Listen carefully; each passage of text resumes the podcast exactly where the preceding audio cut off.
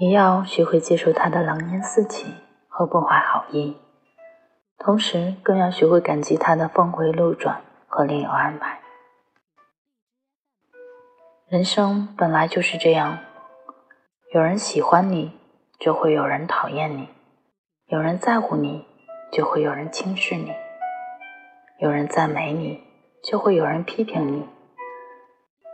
你要学着用这个人的喜欢。去赶走那个人的讨厌，用这个人的在乎去打败那个人的轻视，用这个人的赞美去抵消那个人的批评。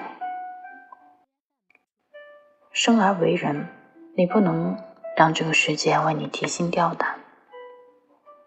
生日和新年就都不祝你快乐了，就祝你经历了成长的曲折和生活的颠簸，仍然还觉得。人间值得，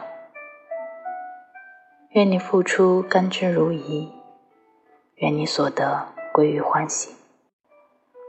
我是雨之，这里是 FM 一三三五三，听到说晚安，有事没事多笑笑，咱们明天见。